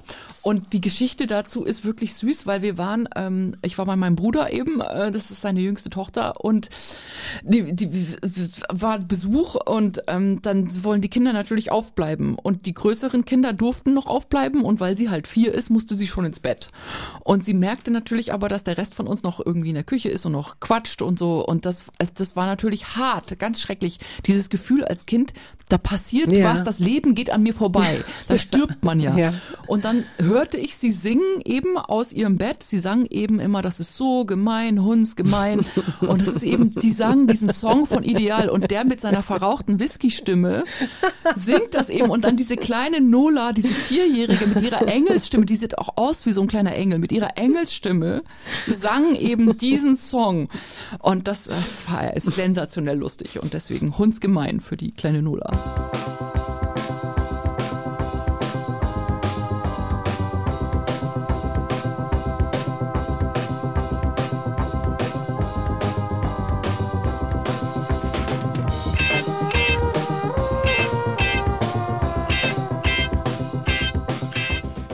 Anna von Bötticher ist heute hier zu Gast und wir haben es vorhin schon mal kurz angerissen, äh, dass du Ausbilderin bei der Bundeswehr bist. Aber da frage ich mich, ich, oder ich frage mich nicht, ich habe nämlich nachgeguckt, es gibt die Minentaucher, es gibt die Schwimmtaucher und es gibt die Kampfschwimmer. Also ähm, erstmal vorneweg, ich bin ja nicht offiziell Ausbilderin, sondern ich unterstütze die Ausbildung. So kann man es vielleicht äh, besser sagen, weil ich bin ja zivil. Ne? Also ich bin ja kein, kein, ich bin ja nicht kein Mitglied der Bundeswehr. Ich bin zivil und ähm, unterstütze da die Ausbildung und das seit 2015. Und ähm, um das kurz zusammenzufassen, die Schwimmtaucher sind sozusagen die erste Stufe des Tauchens in der Bundeswehr. Das sind also alle, die, wenn wer noch nie getaucht ist und aber zum Taucher der Bundeswehr werden will, der Marine, der fängt beim Schwimmtauchen an. Und das sind dann Leute, die auf den Schiffen mitfahren und Aufgaben haben, wie zum Beispiel, wenn sich ein Seil im Propeller verfangen hätte, müsste dann derjenige, der vielleicht außerdem noch ähm, irgendein Techniker ist, aber zusätzlich Schwimmtaucherausbildung hat, losgehen und das Seil lösen. Oder aber die suchen auch die Schiffe nach Sprengstoff ab, also ganz verschiedene Ah ja, Aufgaben. okay. Es ist also ein Arbeitstaucher, ne? der muss unter Wasser arbeiten, der muss eine Platte anschweißen können, wenn ein Leck ist im Schiff, zum Beispiel von außen. Also das sind äh, das, die, die arbeiten unter Wasser. Ähm, die Minentaucher, ganz klar, die sind ähm, überall unterwegs und ähm, ähm, beseitigen Minen, finden Minen und ähm, ähm, beseitigen die Minen an Land und zu Wasser, also auch an Land. Ah ja. Also äh, und das ist eine der Hauptteil der Arbeit, also Sprengstoff überhaupt, Sprengfallen, Minen, Landminen, ähm, ist ein großer Teil ihrer Arbeit, ähm, aber eben auch im Wasser. Und die Kampfschwimmer sind sozusagen das, was man jetzt unter den amerikanischen Navy SEALs versteht, sind ähm, unsere deutschen sozusagen Pendant zu den Navy SEAls. Und Was machen die denn? Die sind äh, zu triphibisch, wie sie das selber nennen. Das heißt, die sind zu Wasser, in der Luft und an Land unterwegs. Und für die ist das Tauchen eigentlich nur der Weg, um zum Einsatzort zu kommen. Ähm, die springen mit dem Fallschirm ab, ähm, zum Beispiel auch, und aber sie tauchen auch zum Beispiel eben, um sich ungesehen annähern zu können an einen Einsatzort. Man stelle sich jetzt zum Beispiel vor, ähm, ein Kreuzfahrtschiff würde von Piraten gekapert, wie also durchaus Schiffe immer wieder von Piraten gekapert würden. Dann könnten die sich ungesehen unter Wasser, teilweise auch über mehrere Kilometer annähern oder von einem U-Boot unter Wasser abgesetzt werden würden ganz, ganz leise, praktisch unbemerkt ähm, auf dieses Kreuzfahrtschiff raufklettern ähm, und könnten dann hoffentlich die Geiselnehmer eben äh, unschädlich machen und die Geiseln befreien. Das wäre zum Beispiel so ein, ein potenzieller Einsatz ähm, von Kampfschwimmern. Und das ist eine sehr, sehr hoch ausgebildete Truppe, ähm, so Spezialkräfte der Marine. Und äh, was kannst du denen beibringen? Die haben in der Ausbildung, ähm, die ja nun auch Tauchen beinhaltet, ähm, viele Inhalte, die äh, Apnoe, äh, mit Apnoe zu tun haben. Das heißt, die, die, die, die benutzen ähm, nicht atmen, äh, um Stress äh, zu erzeugen und äh, Stressresistenz auch äh, zu lernen. Äh, einerseits versucht man rauszukriegen, wer ist wirklich ungeeignet Warte, für warte, diesen du, Job. sie, sie, sie benutzen nicht atmen, um Stress zu erzeugen. Genau. Im Schwimmbad, ne? Also wir sind jetzt im Schwimmbad. Und ich muss ja gucken, ähm, sind diese Leute, die ich habe, dafür geeignet, diesen Job zu machen. so, so mal, es wird künstlich. Stress, es wir, wird wir künstlich Stress. Es wird Ich künstlich verstehe. Stress. Ich verstehe. Also genau, also die benutzen das Nicht-Atmen, um künstlich Stress zu erzeugen in der Ausbildung. Und dabei geht es eben darum, ähm, erstens natürlich zu gucken, sind die Leute geeignet für diesen Job? Und zwar nämlich idealerweise in einer Situation, wo ich im Schwimmbad bin und die nicht in wirklicher Gefahr sind, ähm, weil nicht jeder ist dafür geeignet. Ähm, praktisch jeder Mensch kann tauchen lernen, aber nicht jeder ist für so eine Arbeit unter Wasser, das ist nochmal was anderes. Und das ist einfach nicht für jeden. Und das muss man rauskriegen, bevor die Leute in einer Gefahrensituation sind ähm, und das dann erst rauskriegen, wenn es zu spät ist. Und auf der anderen Seite ähm, kann ich auch einen recht hohen Grad an Stress, Resilienz unter Wasser erlernen in diesen Situationen, indem ich eben dem ausgesetzt bin, meinen Instinkt kontrollieren zu müssen. Ähm, und diese Übung, die gibt es schon sehr, sehr lange, ähm, so lange wie es die Kampfschwimmer und die Minentaucher auch gibt. Ähm, aber da hatte sich nicht viel verändert über die Jahrzehnte. Und da haben wir 2015 angefangen, zusammen diese ganze Ausbildung mal zu überarbeiten und zu gucken, was können wir auch neu machen und besser machen. Und ähm, genau, und da unterstütze ich die auch immer noch dabei. Das letzte Lied, wir haben noch ein bisschen Zeit, bevor wir es spielen, aber ist deinem Freund gewidmet. Ja. Er ist äh, Musiker, Gitarrist Mhm. Und hat vor einigen Jahren in den französischen Alpen in der Nähe von Chamonix, Mhm. in einem mini, mini kleinen Dorf, in dem du als junge Frau, sehr junge Frau mal äh, als Küchenhilfe gejobbt Mhm. Genau. hast, um dir deine Snowboard, ähm, Ja. weiß ich nicht, Schu Schule zu finanzieren. Ja, ich wollte viel Snowboard fahren und ich konnte es nicht bezahlen. Und dann als Küchenhilfe hatte ich dann immer so viel, hatten wir so viel, drei, vier Stunden am Tag hatten wir frei und da konnte man dann Snowboard fahren. Und da nun hat er vor einigen Jahren eine Ja. Genau. Scheune, eine alte Scheune gekauft, umgebaut und das ist euer zweiter Lebensmittelpunkt. Also Ja, du lebst, glaube ich, in Berlin. ja. Du, äh, du hast, reist viel rum in der Mhm. Welt, das bringt dein, dein Job und deine Mentalität mit sich. Wie gut, dass wir dich jetzt hier heute mal einfangen konnten. Aber dort bist du eben auch. Das ähm, muss ja ein völlig anderes Leben ich sein. liebe es. Ne? Sehr ruhig, wahrscheinlich Ja. sehr zurückgezogen. Total, es ist wahnsinnig schön. Ähm, wirklich hinter uns, 100 Meter hinter unserem Haus, fängt das Naturschutzgebiet an. Das größte Naturschutzgebiet der französischen Alpen. Und das ist wirklich, es ist einfach sensationell. Es ist jetzt auch schon tief verschneit und äh, ich freue mich schon drauf. Und was seid ihr für ein Paar? Was ist er für ein Typ? Ja, wir haben uns kennengelernt in London, als ich in London war. Ähm, ähm, und er, ähm, ja, wie gesagt, er ist Musiker, Gitarrist.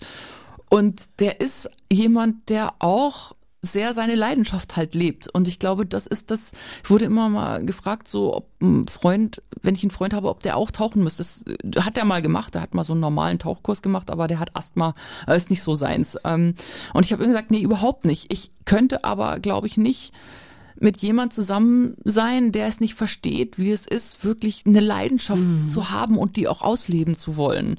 Ähm, also ich bin halt auch nicht eifersüchtig oder sauer, wenn der irgendwie sechs Wochen auf Tournee nach Australien geht ähm, und der ist nicht sauer, wenn ich sechs Wochen zu einer Weltmeisterschaft fahre, ja, oder jetzt Filme mit Henning drehe. Und das, wir haben einfach Verständnis so für die Leidenschaft des jeweils anderen. Und ähm, ich bin überhaupt kein Musiker, äh, aber ich verstehe sehr wohl, wenn er bis nachts um fünf in seinem Studio unten bleibt. Ja. So, das ähm, habe ich null Problem damit. Und das funktioniert deswegen einfach sehr gut, weil wir beide auch sehr unabhängig sind und gar nicht eifersüchtig sind so äh, und das würde sonst schwierig werden, ne? So, weil wir auch beide viel unterwegs sind durchaus und das würde gar nicht funktionieren. Und so passen wir einfach schon seit sehr langer Zeit sehr gut zusammen. Der ist ein ganzes Stück kleiner als ich, ist mir aber total egal. Ich habe ihn gerne so wie er ist. Okay. Ich weiß ja nicht, wann wir uns das nächste Mal wiedersehen, aber da ist ja noch so diese Wishlist äh, oder die, die innere Freudens-, Leidenschafts-, Ja. To-Do-List. Was steht denn da bei dir momentan drauf? Was ist noch zu erledigen? Oh, ich möchte wahnsinnig gerne nochmal in die Antarktis und da mit einem Seeleopard tauchen. Das wäre eine Begegnung, die mich sehr interessieren würde. Ähm, und aber ansonsten, ich möchte einfach sehr viel besser Skifahren lernen, tatsächlich. Das macht mir gerade riesen Spaß, weil ich möchte mit meinem Guide zusammen äh, richtig schöne Skitouren gehen und dann auch in der Lage sein, ähm, Stellen vielleicht zu erreichen, in denen ich tauchen kann, wo wir mit Skiern hinmarschieren müssen. Ähm, und da vielleicht auch übernachten, durchaus. Also das kann auch ruhig ein, zwei Tage dauern. Äh, da gibt es nämlich noch wahnsinnig faszinierende Gewässer in den Bergen und das, da habe ich also so eine Neugierde drauf, diese ganzen Gletscher, Gewässer und so zu erkunden. Also da fehlt mir noch einiges. Wenn ich recht informiert bin, hast du das eigentlich sowas in der Art auch schon mal gemacht, als, äh, als Corona kam? Ähm, ist es ja nicht so, dass du äh, dem Nichtstun gefrönt hast, sondern äh, da sind äh, relativ viele Sachen weggebrochen, aber eben auch äh, haben äh, neue Sachen begonnen. Und du hast dir gesagt, gut, wenn es nicht nach unten geht, dann muss es eben nach oben Ja. gehen. Äh, und hast, äh, hast dir einen Guide gesucht, der dir das Eisklettern? Äxten, Eisklettern ähm, ähm, beigebracht Ja, hat. ich habe extra Eisklettern gelernt, weil ich in eine Gletscherspalte klettern wollte und das eine wassergefüllte Gletscherspalte erleben wollte. Das hatte ich mir so vorgenommen, ja. Und da, da musste ich aber erstmal Eisklettern lernen. Und ähm, das habe ich auch schon gemacht, aber da ist noch sehr viel zu entdecken. Hm. Weiter stand, daran kann ich mich noch erinnern, ein Buch schreiben auf der Liste. Das hast du abgehakt. Ei- Eins habe ich geschrieben, aber ich möchte auf jeden Fall ein zweites Buch schreiben, in dem es ähm, weniger um so meine persönliche Geschichte und um den Sport geht, sondern jetzt eben um dieses Entdecken von dieser wahnsinnig faszinierenden Welt da draußen. Wie vorhin schon erwähnt, äh, gibt es ja diese erste Staffel Water Woman, die kann man sich in der Mediathek anschauen und die macht auch wirklich schon neugierig auf mehr. Dieses Mehr, dieser Start dieser zweiten Staffel, der ist noch nicht ganz klar, vielleicht Anfang Februar. Ähm, aber auf jeden Fall dann in der Mediathek zu sehen und wird dann im NDR-Fernsehen, glaube ich, ausgestrahlt. Was kannst du uns denn da schon mal für Appetizer zuwerfen? Ja, wir haben wieder vier wirklich spannende ähm, Reisen, spannende Destinationen. Und das, was dabei für mich auch immer so wichtig ist, ist, dass wir an ganz ungewöhnliche Orte auch gehen. Also ich wollte auch immer überall unter Wasser gucken, nicht nur da, wo man es vielleicht vermutet, ne? so nicht nur so diese Superlative. Ähm, und wir fangen also an in Deutschland tatsächlich. Also eine unserer äh, Destinationen ist Deutschland, weil es dort wahnsinnig schöne Dinge zu sehen gibt. Und das ist auch vielleicht eine der Folgen, die mir am besten gefällt, die wir bis jetzt gemacht haben. Ähm, es geht aber auch weit weg und zwar nach Neuseeland, so ein Sehnsuchtsland von mir. Da sind wir tatsächlich aber im Herbst gelandet und es war also ganz schön ungemütlich teilweise. Ähm, aber trotzdem eine irrsinnig fantastische Reise. Und von dort aus sind wir dann auch noch in ähm, Französisch-Polynesien gewesen. Also so richtig so Traumstrand, äh, Tahiti, blaues Wasser, ähm, äh, viel Sonnenschein, äh, Dschungel äh, und so weiter. Und das hat mir natürlich auch super gefallen, dass ich endlich mal nicht frieren musste. Das war auch mal schön zur Abwechslung. Und von dort aber ging es zurück wieder zu mir in die Heimat, weil mir das auch wichtig ist, dass man nicht immer so weit weg, man muss gar nicht weit wegfahren, um was Spannendes zu sehen. Ähm, das äh, vierte Folge ist eben bei uns in den Bergen, nämlich direkt hinter unserem Haus praktisch, ähm, hoch ins Hochgebirge, äh, die Bergwelt um den Mont Blanc, wo wir vor allen Dingen eben auch Gletscher erkunden. Und das war für mich echt eine harte Folge, weil das einfach körperlich brutal anstrengend war für uns alle, ähm, aber auch für mich so wirklich eine Herausforderung, weil ich mich so verantwortlich gefühlt habe. Weil ich habe ja dieses Projekt sowieso schon, das ist ja so mein Spaß, dass ich da in den Bergen irgendwie in irgendwelche Gletscherspalten zum Tauchen steigen will. Aber jetzt musste der arme Henning, der eigentlich nämlich Höhenangst hat, und der Tobi, ähm, die mussten da jetzt halt auch mit. Und ich habe die ganze Zeit immer so gedacht, oh Gott, ja, so wenn das jetzt alles nicht klappt und das alles viel zu anstrengend ist und so, dann bin ich halt schuld, ja, so. Und das war für mich echt teilweise ganz schön hart, also eine ganz schöne Belastung. Und wir haben auch wirklich brutal schwer so die Rucksäcke geschleppt und so. Das war also körperlich echt am Limit. Aber ich glaube, ähm, das Abenteuer, was wir da erlebt haben, das war für uns alle auch ein Highlight, weil das für jeden auch so persönliche Grenzen waren, ähm, an die wir gestoßen sind, auch so als Team. Ja? Und das ist ja auch immer so die Frage, so wie funktionieren wir in diesen Situationen auch so miteinander, ja, weil für jeden ist das echt herausfordernd und ich habe dann manchmal schlechtes Gewissen, weil ich denke, okay, das sind ja die Abenteuer, die ich unbedingt erleben will. Aber der Henning, der wollte jetzt nicht unbedingt in irgendwie am Rand von der Gletscherspalte stehen, ja. Aber der muss jetzt halt mit. ne? so. Und ähm, für den ist das dann halt nochmal eine ganz andere Art von Herausforderung. Und der ist echt über sich auch hinausgewachsen, weil der hat da halt gefilmt. Ähm, äh, also Aufnahmen gemacht, wo ich dachte so, oh Gott, der hat Höhenangst, das funktioniert nie, ne? Aber ich habe halt festgestellt, wenn ich dem Henning eine Kamera gebe, dann gewinnt der, der, der Kameramann, der unbedingt den Shot braucht. Und so habe ich ihn auch zum Beispiel auf Tahiti ins Wasser bekommen äh, äh, mit Haien. Und der wollte nie mit Haien ins Wasser. Der hat sich geweigert, ja. Und dann ist er aber ins Wasser und hatte die GoPro in der Hand und plötzlich ist er den Haien hinterhergeschwommen, ja. Also ich weiß jetzt, wenn ich den Henning irgendwie dazu kriegen will, irgendwas zu machen, dann muss ich nur sagen, guck mal Henning, du musst das filmen mit deiner GoPro. dann macht er alles. Das ist mein Trick. Gut. Das Buch ist nicht neu. Sie können sich das jederzeit kaufen, aber Sie können es mit ein bisschen Glück auch äh, gewinnen, haben wir nämlich gerade überlegt. Wir werden ähm, Ulstein bitten, dass Sie nochmal ähm, ein paar Bücher locker machen. Es heißt In die Tiefe, wie ich meine Grenzen suchte und Chancen fand. Anna von Bötticher. Und wenn Sie eines der drei Bücher gewinnen wollen, die wir verlosen, müssen Sie die Puppi einfache Frage beantworten. Wen Anna von Bötticher dubelte 2010, als der Film Das Mädchen auf dem Meeresgrund gedreht wurde. Erstens, um wen dreht sich dieser Film? Also von wem erzählt dieser Film? Und welche Schauspielerin und Sängerin hat die Rolle dieser Person eingenommen und wurde dann gedoubelt von Anna von Bötticher? Ist das zu kompliziert? Nee, ist nicht leicht, aber kann man rauskriegen. Gut. Google macht's möglich. Ja, das sowieso, genau. Schicken Sie bitte Genau. Ihre richtige Lösung an hörbar.radio1.de. Schreiben Sie Ihre Adresse und Ihre Telefonnummer bitte auch rein. Und wir kriegen jetzt noch ein kurzes Stichwort zum letzten Song, der ja ähm, deiner Liebe gewidmet ist. Leo Kottke heißt der Musiker Side on Sweet. Ja, ähm, das ist eben, mein, mein Freund ist ja Gitarrist und der spielt auch so alles. Also Rock und ähm, elektrische Gitarre gerne laut, aber der spielt halt auch klassische Gitarre, ähm, Bluegrass, Mandoline und da entdecke ich so Musikwelten, die mir niemals begegnen würden. Und da ist ein Album von Leo Kottke, ähm, das ist, ähm, der spielt mit einer zwölfseitigen Gitarre auf diesem Album. Es ist instrumental und es ist unwahrscheinlich schön. Ähm, das kann man so von vorne bis hinten durchhören. Es ist m, nachdenklich, aber auch aufbauend. Also es ist wirklich so ein, etwas, was mich glücklich macht, wenn ich das im Auto höre. Schön. Ich danke dir für all deine Geschichten und all die Anregungen, Inspirationen.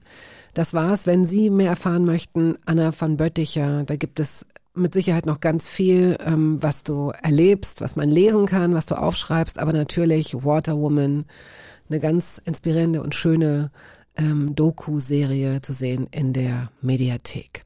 Vielen Dank. Sehr gerne. Wie verabschieden? Äh, gibt es gibt es so? Wie verabschieden sich Taucher? Gibt es da irgendwie sowas? Nee, ne?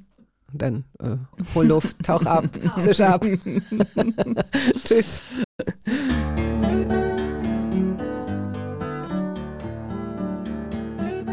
Das war der Podcast der Radiosendung Hörbar Rust. Wir hoffen, dass es Ihnen gefallen hat. Wenn Sie möchten, Sie können ihn abonnieren.